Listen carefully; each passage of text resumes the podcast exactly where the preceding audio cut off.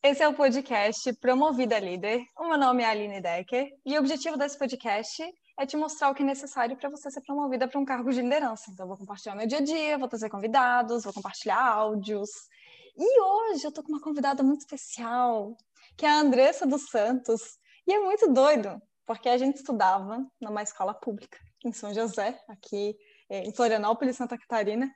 E aí a gente ali em São José, a gente quando se deparou, né, se, se reconectou, digamos assim, que foi há pouco tempo, a primeira coisa que eu falei para ela foi: quem diria a gente se tornar alguém na vida, né, Andressa? é a primeira Exatamente. coisa, né? A primeira coisa, primeiro prazer estar aqui, né, compartilhando um pouquinho é, da nossa história, né? Exato. De como que a gente chegou até aqui. É, meu, nome, meu nome é Andressa, é, sou Head de Talentos da Mobiliza, uma empresa de tecnologia aqui de Floripa. E vamos lá, né? Vamos co compartilhar um pouquinho com a galera aí. Vamos lá. Bom, por que que surgiu? Por que que, que eu quis trazer a Andressa para cá? Porque eu acho que é bem legal. A gente está fazendo um benchmarking. É, como eu, já, eu até já comentei algumas vezes no meu Instagram, que eu gosto muito de fazer benchmark, já é uma rotina para mim. E aí, nesse benchmark com a Andressa, eu perguntei, estava bem no finalzinho. Aí eu perguntei para a Andressa, eu falei assim, Andressa, por que, que você acha, é, o que você acha que fez com que os seus gestores na época dessem um voto de confiança para você ser promovida? E aí ela falou o que que era. E quando ela falou, eu fiquei assim, caramba, nem eu tinha raciocinado sobre isso, e isso aconteceu comigo também. E é por isso que eu quero agora que tu conte um pouquinho de como é que foi toda a tua saga ali, porque tem uma saga a tua história, né? Tem uma saga. quero que tu conte um pouquinho do que aconteceu até você chegar onde você está hoje, que eu acho que é bem legal o pessoal se inspirar um pouquinho contigo. Conta aí. É... Nossa, contar um pouquinho da minha história. que, que chique. Muito chique. É... Então, é, eu estava até, quando a gente estava conversando uh, no nosso bench, né? Uhum. É, você me perguntou como que tinha sido um pouco do meu processo, né, de crescimento, né, como que eu cheguei até hoje, né, uh, como líder de uma área de, de talentos, uma empresa de tecnologia, né? Uhum. Uh, então, e aí eu lembro que eu te falei que foi o primeiro passo, é, foi a inconformidade. Uhum. Então, e também um pouquinho da criação dos meus pais, né? Que mesmo eu sendo mulher, eles sempre me incentivaram muito a querer ser alguém na vida, a querer Perfeito. ter a minha independência financeira, a querer estudar. Uh, e essa inconformidade, junto da minha inconformidade também, sempre me fez questionar o lugar que eu estava ocupando no momento. Uhum. Então, eu trabalhei nos mais diversos lugares. Eu estava trazendo para a Aline que eu já trabalhei em recepção de oficina mecânica, eu panfletei no sinal, eu vendi cinto e brinquedo no mercado público. Então, eu, eu até digo que nesse período de 15 a 17 anos, você poder trabalhar, experienciar coisas diferentes, te faz perder medo do trabalho, é, aprender que tipo de profissional que você quer ser, descobrir o que, que você quer fazer na vida. E eu sempre tive um, uma quedinha por psicologia, assim. Eu achava que eu ia me formar e queria muito fazer psicologia. Uh, não passei na federal, consegui passar na Tamo junto. Mas... Tamo junto, olha só, mais um. É, eu passei na época na CAF, consegui um desconto, uma bolsa, assim, mas eu não conseguia bancar o valor que, que ia ficar de mensalidade. Uhum. É, só que eu sempre tive a quedinha pela psicologia organizacional, nunca psicologia clínica, não me via clinicando, né? Uhum. Uh, e aí, por eu, por eu estar tá já trabalhando ali desde os meus 15, 16, numa das empresas que eu trabalhei, eu era já aprendiz numa empresa uh, aqui de Floripa, eu ouvi falar do Senai, que o Senai tinha alguns cursos é, técnicos, né, oferecidos pelo governo. Aí eu acabei uhum. me candidatando para o curso de RH, porque eu pensei, ah, psicologia organizacional, RH, tudo a ver, quero fazer. Uh, e aí eu acabei me formando, passei lá dois anos estudando, me formei e me deparei com a primeira decepção da vida de todo recém-formado. Não conseguia uma oportunidade na sua área. Aquele primeiro tapa da vida, né? Exato. É, e aí eu pensei, putz, e agora? Né? Eu precisava continuar trabalhando, né? E aí eu fui fazer dinheiro com as oportunidades que foram surgindo. Uhum. E nesse meio tempo, eu cheguei a empreender também. Eu, era, eu sempre gostei muito de arriscar assim na vida profissional, né? Então eu vi uma oportunidade, ah, vamos, vamos ver qual é, eu quero aprender, estou no meu momento aqui de descobrir, me formar, né, como pessoa, né? Como Melhor especificidade, né? É, na vida profissional, ela é bem específica. é, a vida profissional, quem me conhece sabe. e aí, é, eu cheguei a empreender, eu montei com uma amiga, o, eu tava, brincando, tem que te mostrar o Instagram, inclusive, eu, eu tenho um Instagram até hoje. Era o Viva Light, era uma, tipo uma fábrica de produtos fits, assim, sabe? Uhum. Tô abrindo aqui é, agora, tá? E a gente fazia vários lanches saudáveis, a gente fazia evento em academia, era uma proposta muito legal. Uhum. Só que eu não tinha uma outra renda, né? E eu não queria ficar dependendo do meu pai. E eu e durou então esse meu negócio com ela uns oito, nove meses, assim. Que aí começou a, a realmente ficar um pouco mais pesado, aí já deixa de ser um prazer e começa a ser um peso. E a gente acabou optando por uhum. descontinuar. Sim. E aí eu fiquei um tempo desempregada, algumas crises de ansiedade, normal. E aí eu consegui uma vaga numa empresa de tecnologia. E aí foi o meu entrar no mundo de tecnologia, assim. É, só que eu entrei na área comercial, sempre uhum. na área comercial, que o atendimento ao público era o que eu sabia, né? Tinha facilidade de fazer. Só que eu pensava e eu, eu notava que cada vez que eu me afastava do que eu queria fazer, mais infeliz eu era. Porque eu gostava do RH. Eu, uhum. Imagina, eu estudava com prazer aquilo ali, só que eu não podia praticar. E eu tentei nessa, nessa, empresa de tecnologia uma vaga no marketing. Aí eu acabei não conseguindo a vaga, fiquei decepcionada, resolvi trocar de empresa. Fui para uma empresa que eu nem gostava da cultura e, e, e, tipo, foi importante, porque ali eu foi o primeiro, foi um outro a lição de você realmente quando for escolher um lugar para trabalhar, porque o candidato ele também escolhe, né? Não é só a empresa que escolhe. Você Perfeito. também vê se você se identifica ou não com os valores daquela empresa. Nossa, até fazendo, abrindo parênteses para isso, tá? Nem eu tinha consciência disso, tá? Foi só quando eu comecei a me questionar, eu falei assim, gente, não é possível. Tem que ter empresas em que as, que as coisas são de verdade, que tipo, que o que a coisa, o que está no código de cultura, as pessoas realmente vivem, o que está lá dizendo que são valores, que é, geralmente as pessoas botam assim, nas né, empresas, ética, honestidade, responsabilidade, tipo assim, ninguém nem fala essas frases dentro da empresa. E tipo, e eu falava, cara, não é possível, tem que ter. E eu sempre ouvia dos meus colegas na época, tipo assim, meu, das empresas, das piores empresas que estão ali, a gente está na melhor, sabe? Tipo, da, uhum. tipo, das piores, a gente ainda está na melhor, das piores. Eu falei, cara, não é possível não é possível. E foi só quando realmente eu tive a experiência de viver uma empresa que tem uma cultura forte que, tipo, eu fui entender, cara, essa porra existe, sabe? E se existe uma, é porque existem outras.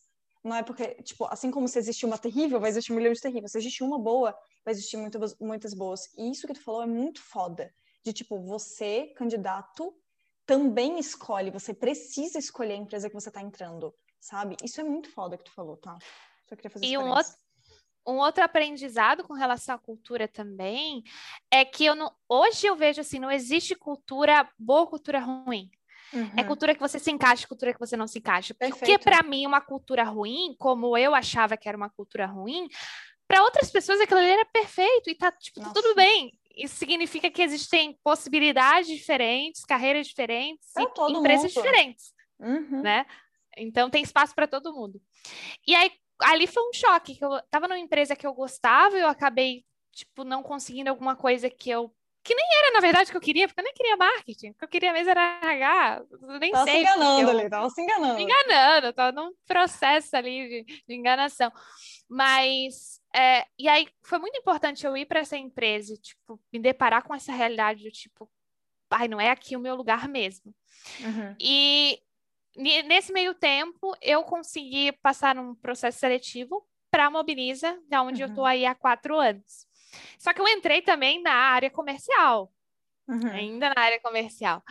É, e acho que eu trabalhei mais um, an um ano, eu estou há quatro, trabalhei um ano como pré-vendas, uhum. e a empresa estava assim, com 18 pessoas na época, estava começando a crescer, assim, por mais é, que fosse que é uma empresa que já tem aí os seus é, 17 anos, é, nos últimos cinco que a gente realmente encontrou mercado e começou a, a crescer muito forte, não só aqui na região, como também no, no país. Né? Uhum, legal. E aí, conforme a empresa foi crescendo, viu-se a necessidade de abrir um setor de RH. Olha aí, olha aí. Olha aí, a vida aí mostrando, né? e nisso, o CEO, né, João, se estiver ouvindo, é, eu pensei assim, o João estava dizendo que ele ia abrir essa vaga e tal, eu pensei, putz, podia ser eu, né? Eu lá com os meus 21 anos, nunca trabalhei com RH e queria assumir a área do zero, né? Não, sou Nada gerente, sonhadora. Nada sonhadora. É... E, tipo assim, aí vem mais um aprendizado, assim, de que se você quer muito uma coisa, você tem que ir atrás. E, tipo, mesmo quando você tenta, às vezes, desviar o percurso, a vida ela dá um jeito de te mostrar aqui, ó. ó tá aqui ó, de novo a, a, a oportunidade passando na sua frente. Para você ir onde você quer ir, né? Exatamente. E aí eu tomei coragem, fui conversar com ele, perguntei que tipo de profissional que ele buscava. É... Ele ficou um pouco choque, assim, disse que ia conversar com os, com os sócios é, para para entender, né, e ver que tipo de resposta que ele ia me dar, né? Uh, e ele não olhava fui... pra cara assim, delicado, e falou assim, então, Andressa, tudo bom? Então, assim, né? Uh, e aí, uh, ali eu pude, tipo, experienciar um pouquinho também da cultura da qual eu vivo, né? Tipo, da cultura de uma empresa aberta. Uhum. E eu poder chegar pro CEO e dizer, cara, putz, eu queria muito, sabe, participar uhum. disso. Queria muito construir isso.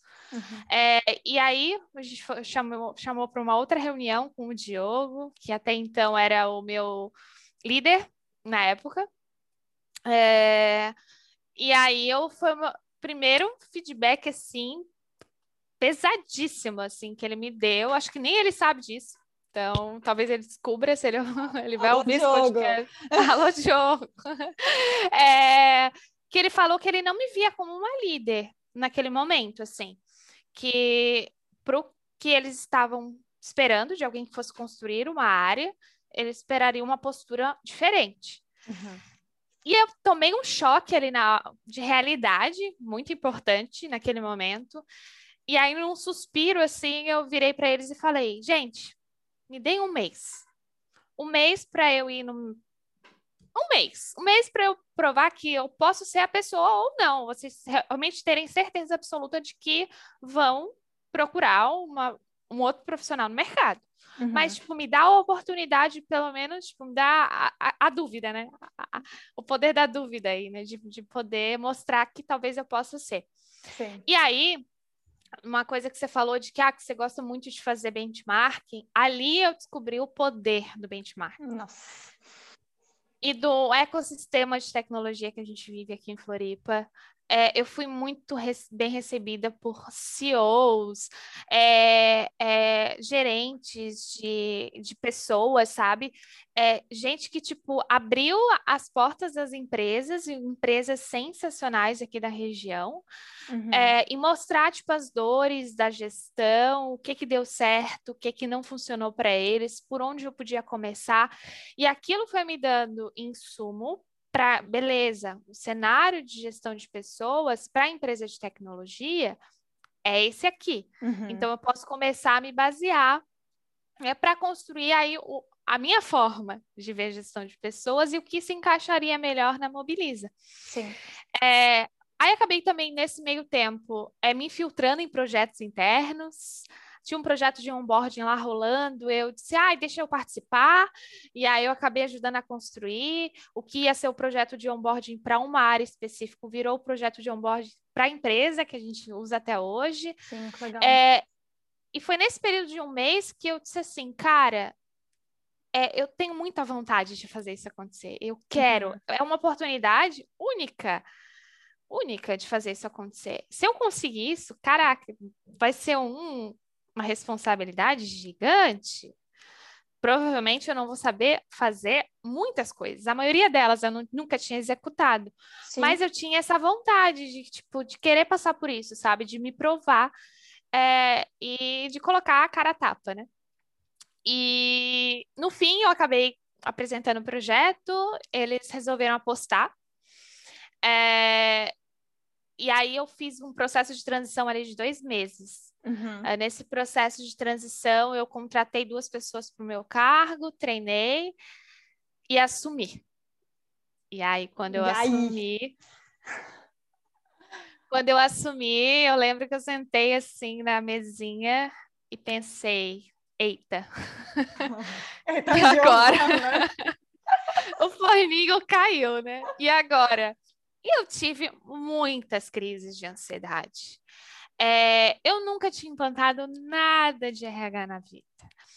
As pessoas agora me viam como uma pessoa responsável por uma área que não existia até então, uhum. me pedindo modelos de entrevista, sendo que eu nunca nem tinha avaliado um candidato. Imagina, né? O que, que eu pensei? É, só que naquele momento, mais uma vez, a cultura da empresa, tipo, de entender o meu processo de desenvolvimento, de que eu, que eu não é porque eu assumi que eu já sabia fazer, que eu Sim. tinha potencial para, né? Eu assumi Exato. porque eu tinha potencial para. Então, é, as pessoas me deram muito feedback nesse período, tiveram muita paciência, é, respeitaram também a minha curva de aprendizado. Legal. E eu também comecei a consumir conteúdos e fazer muitos outros benchmarkings para começar a testar e fazer acontecer, né? Uhum. Tiveram vitórias, mas tiveram muitos erros também.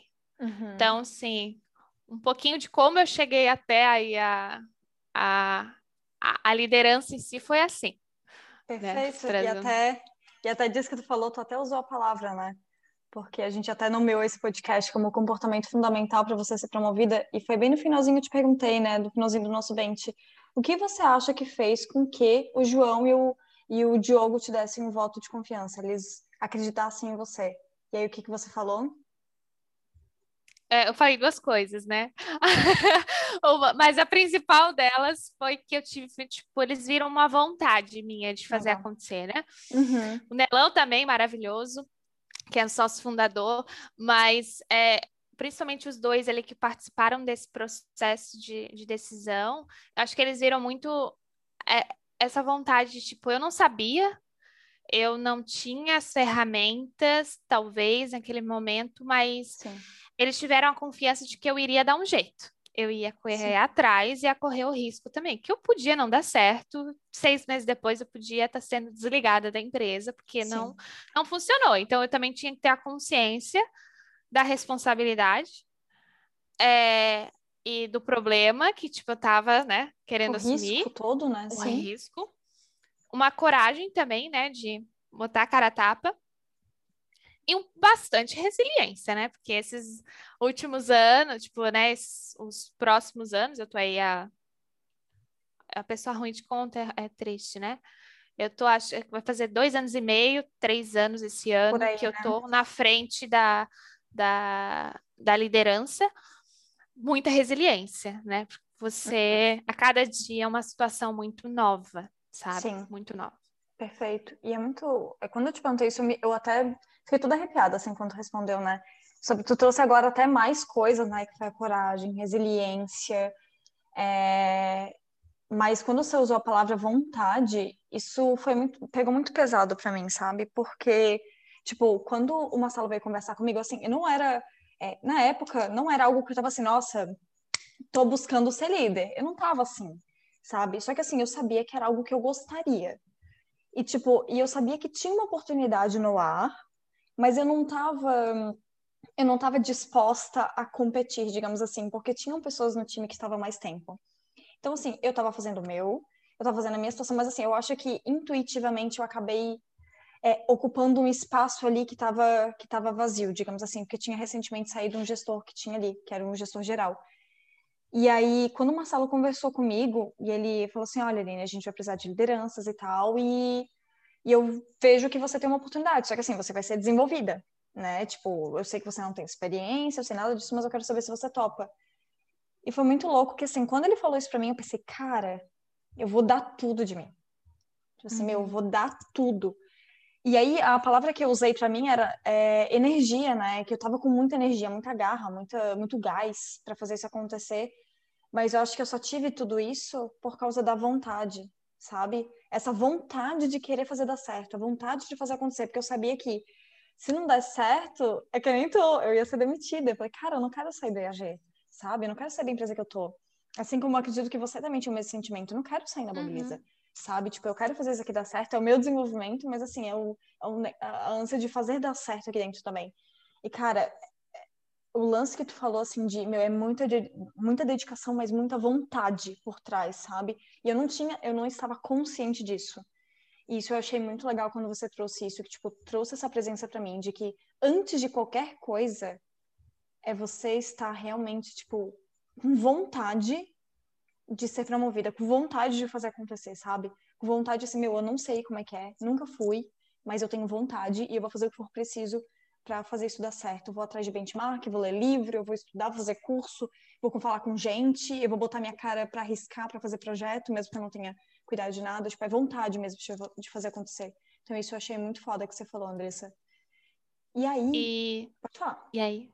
Não, não, só ia complementar com essa questão da vontade, é, é, trazendo um paralelo aí como qual o papel da empresa com isso é que eu acho que ela tem que ter uma cultura aberta para que as pessoas realmente possam construir a, sua carreira lá dentro, né? Não só estar dentro de caixinhas, digamos assim. E eu vejo que, tipo, a empresa, ela precisa, sim, ter iniciativas, incentivos, é como se a empresa fosse aquela pessoa cutucando você para fazer alguma coisa, sabe? Sim. Mas eu vejo que a responsabilidade, ela ainda é sua, né, Sim. da sua carreira, tipo, é você que é o protagonista da sua carreira. Perfeito. É você que tem que, tipo, e aí eu, eu, eu acho que uma das coisas que mais é, me ajudaram e que eu indico para todo mundo, eu acho que todo mundo, pelo menos uma vez na vida, precisa passar, é por um processo, sim, de terapêutico, sabe? De você sim. ter ou um processo de autoconhecimento, porque isso te ajuda a você conhecer quais são os meus bloqueios, o que que me trava para conseguir um objetivo que talvez eu queira, mas tipo, eu não tenho coragem. Então, acho que a importância de você se conhecer, sabe? O autoconhecimento ele é tudo, é, é extremamente importante. Então, eu acho que a empresa, sim, ela tem que dar iniciativas e espaços, Espaço, mas a uhum. pessoa ela tem que assumir muito esse protagonismo mesmo, sabe? Não é clichê de falar de protagonismo, mas é realmente. E, e o protagonismo não é de, ah, porque eu, então significa que eu preciso ir para um cargo de liderança? Não, às vezes você só pode ser um excelente especialista, sabe? Sim. Mas para isso você tem que querer, você tem que ter vontade Perfeito. disso, sabe? Perfeito. E Andressa, você, você comentou ontem comigo, né, quando a gente fez o bench, você falou sobre a questão de que você teve um desafio, assim que você assumiu essa posição, que você foi promovida, você teve o desafio de ser a única mulher no meio de, a única mulher líder no meio de vários homens. Como é que foi isso? Então, eu lembrei também que tinha a, a, minha, a, nossa, minha querida Barbs, que ela também estava assumindo a liderança ali na, na, na área, uhum. uh, junto. Mas, assim, eu era... Eu era a única pessoa com 22 anos assumindo uma liderança. Eu assumi com 22 também. 22 anos. Sim. E isso é muito difícil, primeiro porque você tem que mudar um pouco da sua postura também. Sim. Porque você pode passar, beleza, até então eu era um analista, até então é, eu não tinha uma experiência na área, eu estava construindo uma área do zero, é, mas eu precisava, querendo não, me colocar como numa postura de líder, Sim. né? Já que Sim. eu queria assumir aquilo ali, eu precisava incorporar o papel. digamos assim, só incorporar o papel. E qual foi a principal é... mudança de, de postura tua, assim? Qual foi o que antes você não tinha que você passou a ter? É, primeiro, parar de me sabotar, porque você, a mulher ela tem muito a síndrome da impostora, tá ali dentro dela, né, trabalhando ativamente, gritando, de tipo, cara, se eu assumir isso é porque eu sou capaz, sabe? Eu tenho potencial para. Eu acho que é, primeiro, acreditar em si. Sim. É, e segundo, é você também é, se posicionar como, né? E aí, realmente, de incorporar o papel e de aprender a colocar limites também. De tipo, olha, estou construindo a minha área, você, é, você confiou isso a mim, né? Então, uhum. É, é, colocar também o respeito, é, os, os, limites, é, ouvir, obviamente, eu, eu sempre fui, tipo, muito, me coloquei em papel de aprendiz, uhum. mas é, você também tem que colocar, tipo, cara, confia em mim, sabe?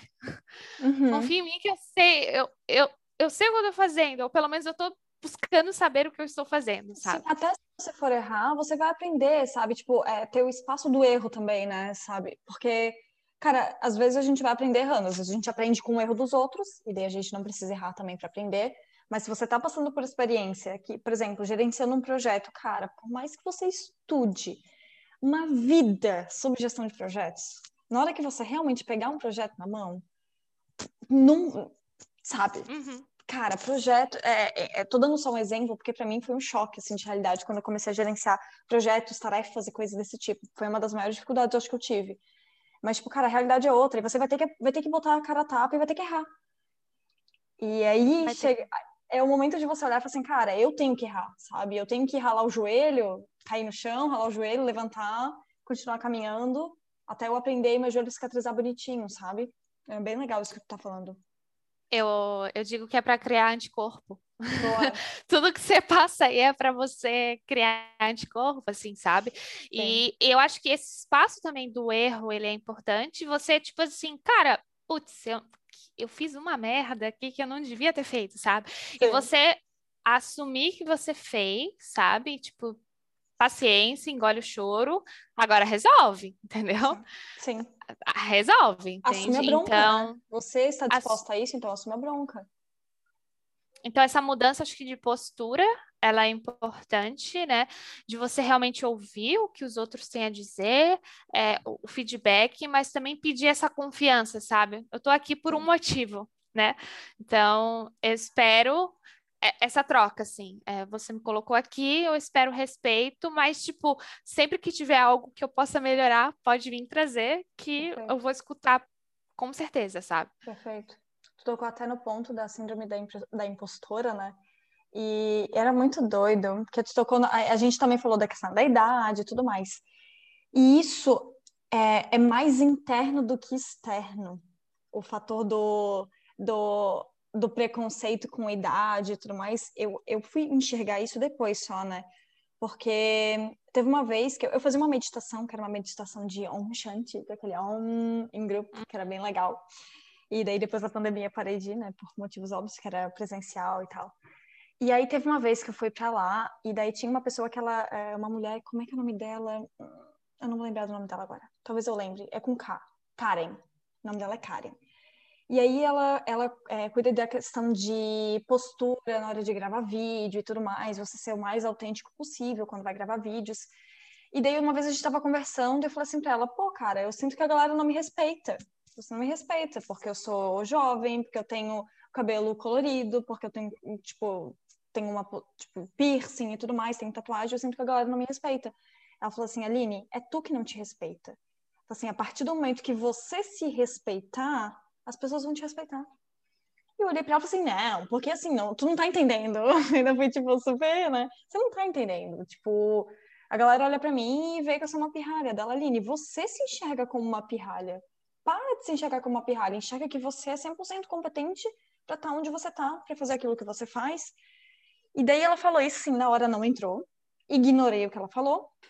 E daí deu um tempo que eu comecei, tipo, tá, deixa eu entender, deixa eu revisitar isso que ela falou. E, cara, é, foi uma mudança muito sutil, assim, de eu me olhar no espelho e falar assim: não, você é capaz, pode ir, vai segura. E aí mudou o jeito de eu falar com os clientes do EAG, por exemplo, porque na época a gente tinha imersão presencial antes da pandemia. E eu lembro que quando eu ia falar com o cliente, eu acho que eu me. Eu, eu não sei como é que falava antes, mas eu sei como eu passei a falar com eles, assim. Eu não lembro como eu me comportava para eu me sentir desvalorizada, sei lá, ou me sentir é, como se fosse uma pirralha, né? Mas eu sei que depois eu comecei a falar com eles, do tipo assim, meu, eu falo de igual para igual. Vamos lá, vamos conversar. Eu sei do que você tá falando, sabe? Meio que, eu não sei, parece uma segurança na voz que eu comecei a ter. E, e não é, ah, eu estou sempre certa, não é a segurança de estar sempre certa, é a segurança de, tipo, o que eu estou falando, eu sei do que eu estou falando.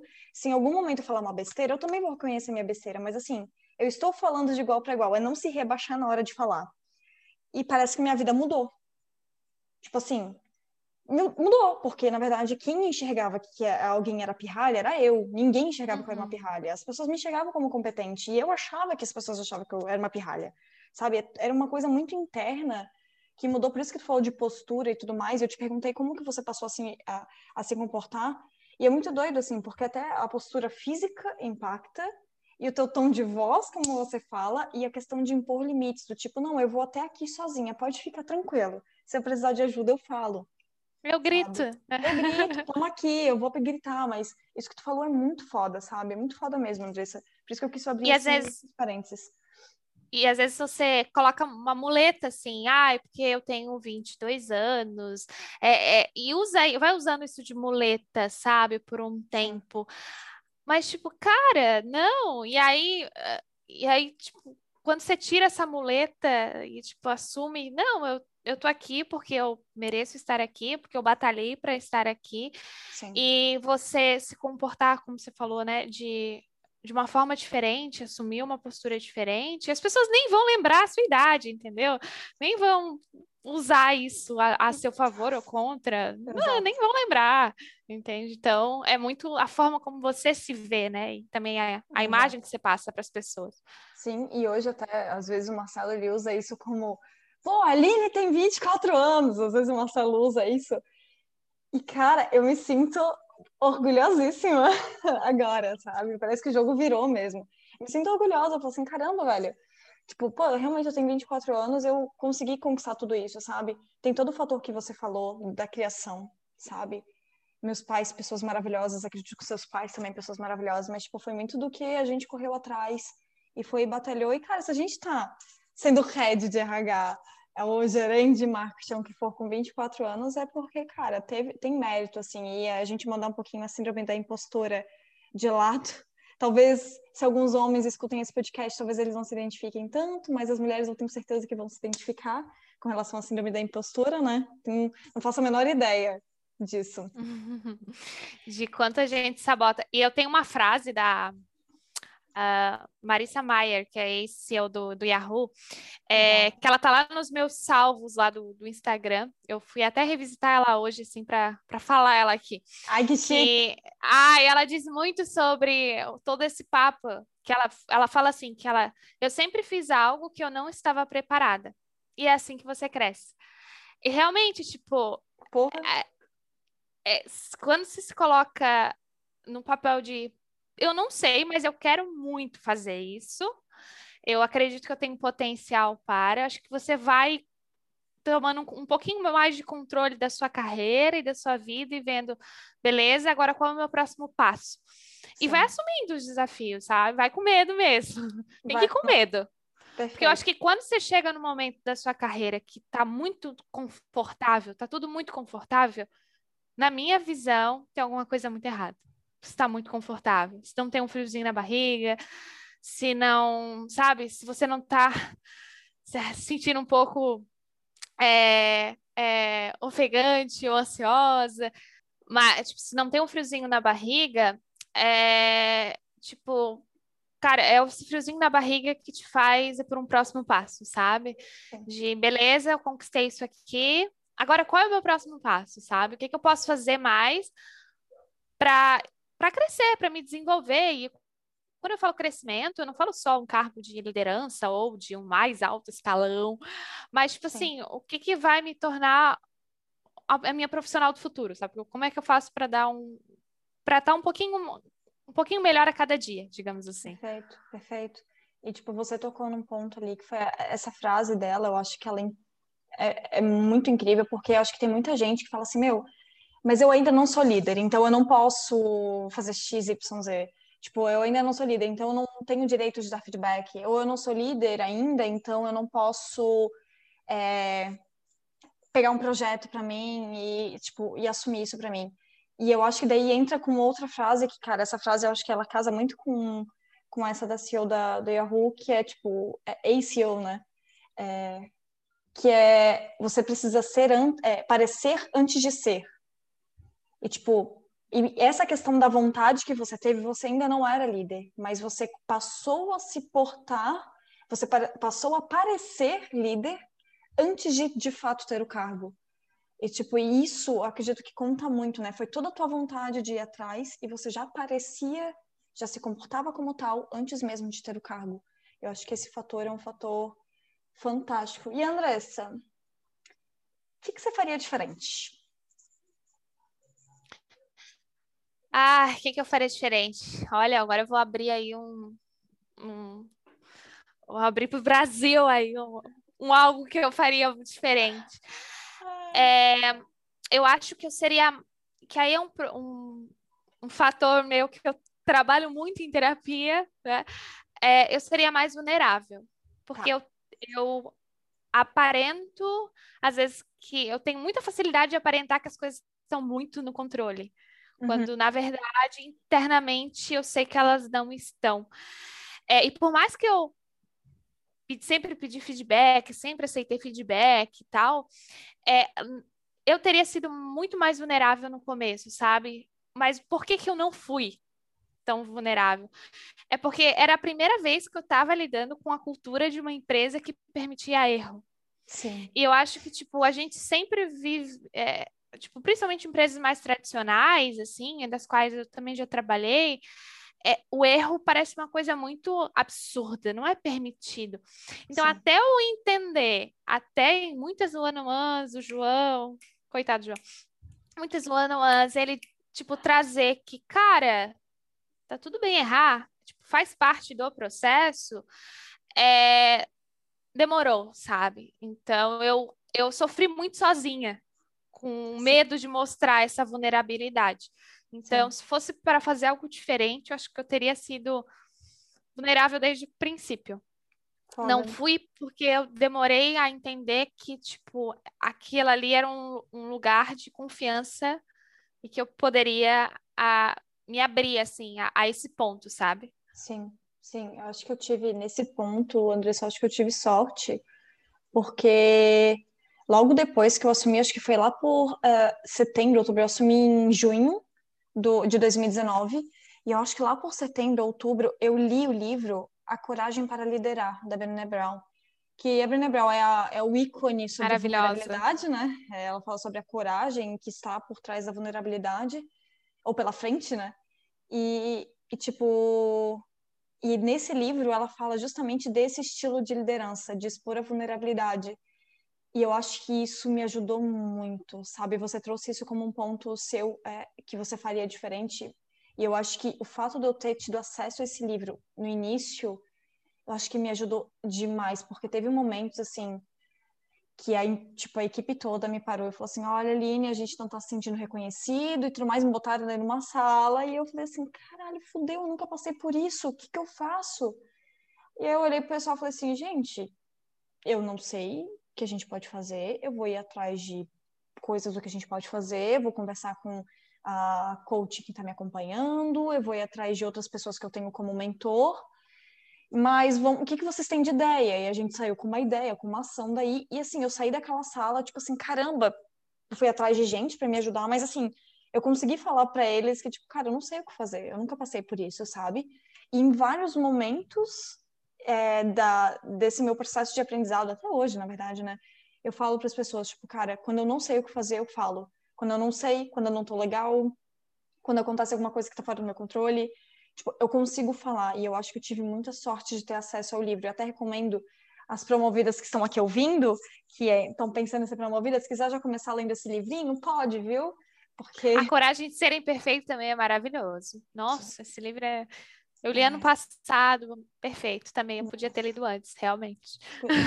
A Brené, ela é incrível, assim. Ela é incrível. É uma das minhas é, inspirações de vida, assim. Quando eu olho, eu falo assim, caramba, velho, um dia eu quero ser Brené. Porque ela é um hino. E, Andressa, o que você Eu fala... amo também. Pode falar, pode falar. Não, não, eu ia falar que também no Netflix tem um, tem um ah, documentário dela, né? Courage, Maravilhosa. É chamado pra coragem, né? Uhum. Acho que é isso. Recomendo. É incrível também. Recomendo também. E Andressa, o que você falaria hoje, Andressa de hoje, falaria para Andressa de três anos atrás, quando estava correndo, fazendo projeto de, de RH para assumir essa posição de RH? O que, que você falaria para ela? O que, que eu falaria? O que, que, que eu falaria hoje? Falaria para Andressa. Olha, ela confiar mais nela mesma, sabe? No, no potencial dela. E se sabotar menos, de tipo, e de ter, ter menos muletas e, e tipo, é, não questionar a sua capacidade de fazer as coisas. Uhum. Eu acho que esse é um. Não sou só eu, acho que mulheres no geral a gente tem muito essa coisa de nos questionar, questionar a capacidade. Claro que isso vem de, de sociedade, né? E tudo que, que cria e, que cria isso dentro da gente. Sim. Mas acho que eu teria confiado mais no meu potencial, sabe? De uhum. usar e de e tipo, tô aqui mesmo, mereço estar aqui, vou fazer acontecer. Acho que teria falado isso. E mas você agora você trouxe num ponto de vista assim, o que você falaria em termos de aprendizado para Andressa do passado. O que você falaria em termos do tipo, cara, ainda bem que você fez isso. O que você falaria? Ainda bem que você fez isso. Pronto, acabou. Não, mas eu, eu tipo, Ainda bem que você tomou a decisão naquele, naquele dia em fevereiro de 2017 de chamar o João para conversar. Legal. Porque eu acho que é, aquilo ali foi a, a virada, sabe? Que foi o primeiro momento que eu me coloquei realmente no, no fogo de fazer algo que eu realmente queria fazer. Eu estava fugindo durante os meus últimos dois anos. É, e eu estava ali exposta a receber um não, um, não vai dar certo. E eu talvez estaria infeliz, ou nem estaria mais na Mobiliza, porque eu não ia estar. É, provavelmente. No comercial, tipo, né? Estava no comercial, e por mais que eu goste, ame a área comercial, não é isso que brilha os meus olhos. E então, ainda bem que você tomou a decisão de ter coragem de se expor a ponto de poder receber um não. Que top, que top. E uma coisa que a gente não falou, mas eu queria trazer aqui: o que para você foi a principal mudança entre ser analista e passar a ser líder? Qual foi a principal mudança para você na tua rotina?